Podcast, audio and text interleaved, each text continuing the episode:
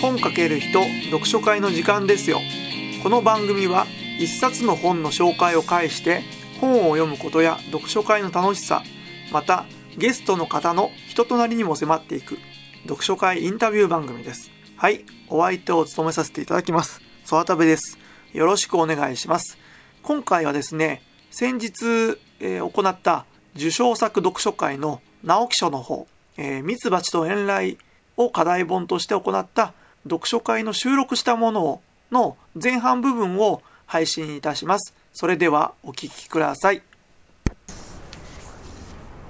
じゃあ私でじゃあひろみさんの感想を。はい割とオンダリックさんの本っていうのは登場人物とか書いてあるし、うん、前の方にあそうなんですね、そうなんですよねどんなどんな人っていうかなんかここんな感じの人こんな感じっていうかまあこういう人みたいな感じの書いてあるのが多いんですね。はい、で割と私山田さんが好きなのはこう何でもないことを、の文章を書くのがすごく上手い人だなって思って、それが思ったのが、まあ、夜のピクニックなんですけれども、あのまあ、最初にこう夜通し歩くこのことがなんでこんなに楽しみなんだろうっていう本当に夜夜通し歩いてるだけなんですよ、夜のピクニックって高校のなんかこう最後の旅行ということで。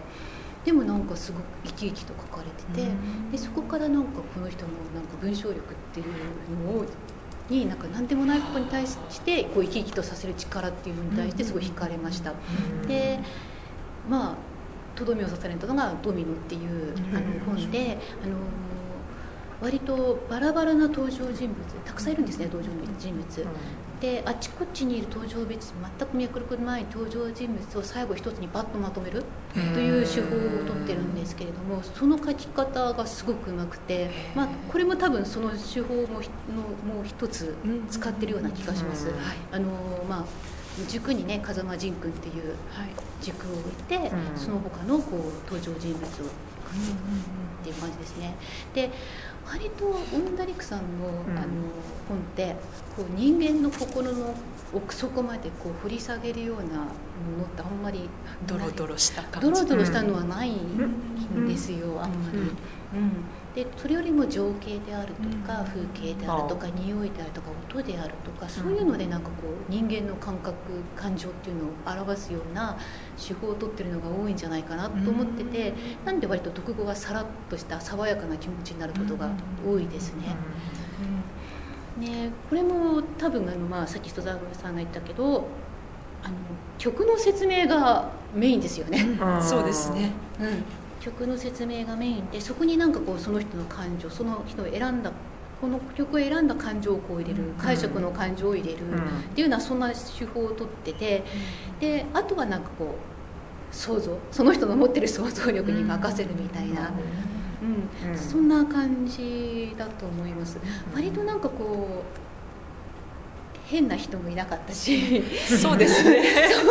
そう。なんかすごくなんかこう嫌な人が嫌な人がいない。ですね。ちゃんちゃんちゃんさんぐらいですかね。ちゃんでしたっけちゃんさんもそんな嫌で、まあ、嫌な人じゃないですね。嫌な人じゃないし。気が強い気が強い女の子中国の中国人の。そう。アメリカ代表だけどそうそう中国あそうですね。中国系の。中国系、です。中国系でしたよね。そう。でなんかどの登場人物にもなんかこうそれぞれなんかこうなんか好きなんでしょうねきっとなんかいい面がこう出てて、うん、でなんか最初のコンクールの出場者であるなんかまあフランス人の子であるとか、まあ、ロシア人の子であるとかそこもなんかこうただの脇役にしないでそこなにさっとやっぱり表現をつけて、あこの子こんな感じの子なんだなみたいなのをこう分かるような。一番。一番の子、そうそう一番の子。壊れちゃってね。ちょっと壊れちゃって。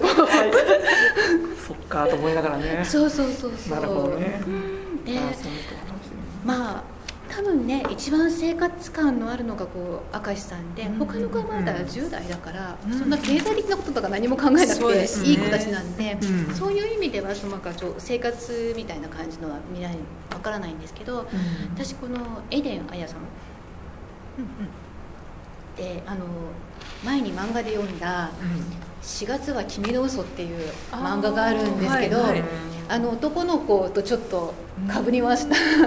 へえ私ちょっと読んではいないんですけど、まあれも音楽音楽ピアノです、男の子がピアノでで女の子がバイオリンなんですけど、うん。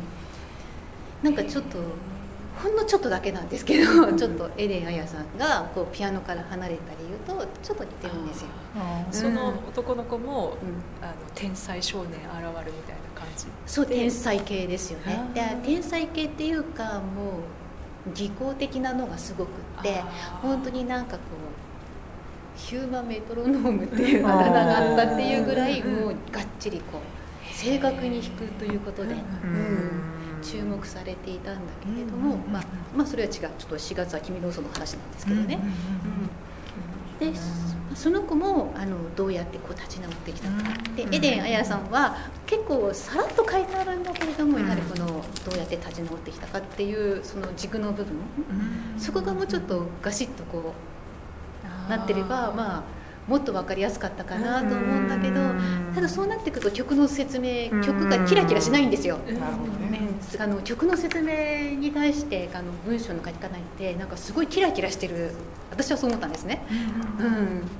情景が思い浮かぶだけじゃなくってなんかこう光があるみたいなある文章。そこなんか曲の方の光がなくなっちゃうかなと思ったんで、まあ、この人は多分この曲がメインでそこでこう人間のこう感情を織り込んでそれでこう表したんだなとは思いました。だから、まあ、何かにこう乗っけてるんでこの人の場合はこうダイレクトに人間の感情とかこうバカッと出すような書き方はあまりしない人なんですよね。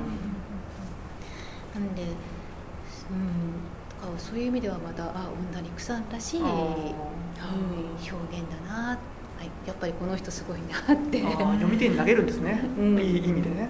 そうですね。でも今回はでも日常じゃなかったじゃないですか。非日常ある意味非日常じゃないですか。非日常ですね、うん、どうでしたかそれは。だから多分私恩田陸さん好きなんですけど、単行本になるまで待つタイプの人なんで、うん、であ直木賞っていうのがなんか今更って感じだった。何回でしたかね？4回ぐらい多分。今更みたいな感じで。候補にはなってるんですね。そうそうそうそうそうそう、う。ん、この作品は賞取らなくてももうすごいすごい出来どうでしょうかね本屋大賞も取りますかね？わかんないですけどノミネートされてますけど。本屋大賞の方もやっぱりなん本当にまあパンチは弱いと思うんですけど、そういう意味では、うん、あれですね。またキラキラした感じはします、うん、なんかこう、うん、感覚的だけど私この人はなんかすごいキラキラしたものを描く人だっていう風な感じで見てて、うん、でなんか終わった後やっぱりなんか爽やかな気持ちになる、うん、そうですね。爽やかに終わりましたね、爽やかに終わるんですよ、だから本当に悪いとはあんまり出てこないんで。ああそうなんですね。うん。でまあ話の内容一番まずいですよね。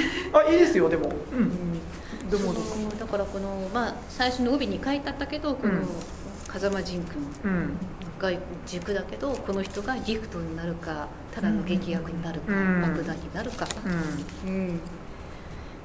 でそれそのその風間仁君をめぐるこう審査員の人の感覚かな、そのこの子どうするかっていうこう戸惑いが私は一番面白かったですね。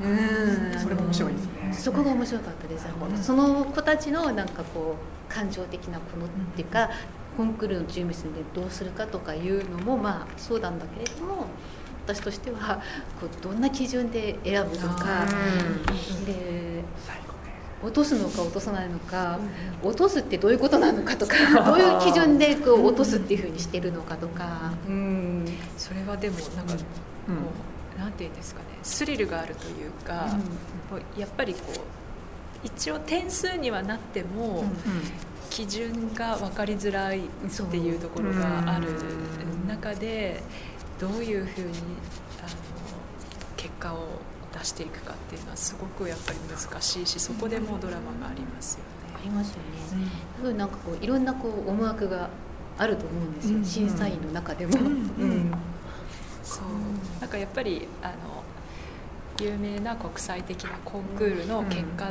もいろいろやっぱりこう言われますよね。結果が出るとどういう思惑が裏で働いているのかみたいなあのちょっとこう妄想めいた推測みたいなところまでいろいろ働きますよね。そう。国が偏っていたりとか受賞受賞者の。そうでそのコンクールのきっとカラーっていうのもあると思うん。ですよ。そうです、もちろんですね。だからまあそれにマッチした人を多分選ばない選選ぶと思うんですね。そうですね。うん。うんおっしゃる通りでした。うん。でなんか一つの本で面白いですね。こんないろんな 見るポイントが。そうですね。面ポイントが白い違う。それで一回ここで切って、はい。この後じゃあ後半戦で、はい。あのなんていうんだろう。みんなでじゃあテーマで沿ってテーマというか、はい。皆さんが喋りたいことを喋りたいと思います。ちょっととりあえずここで一回切ります、はい。ありがとうございました、はい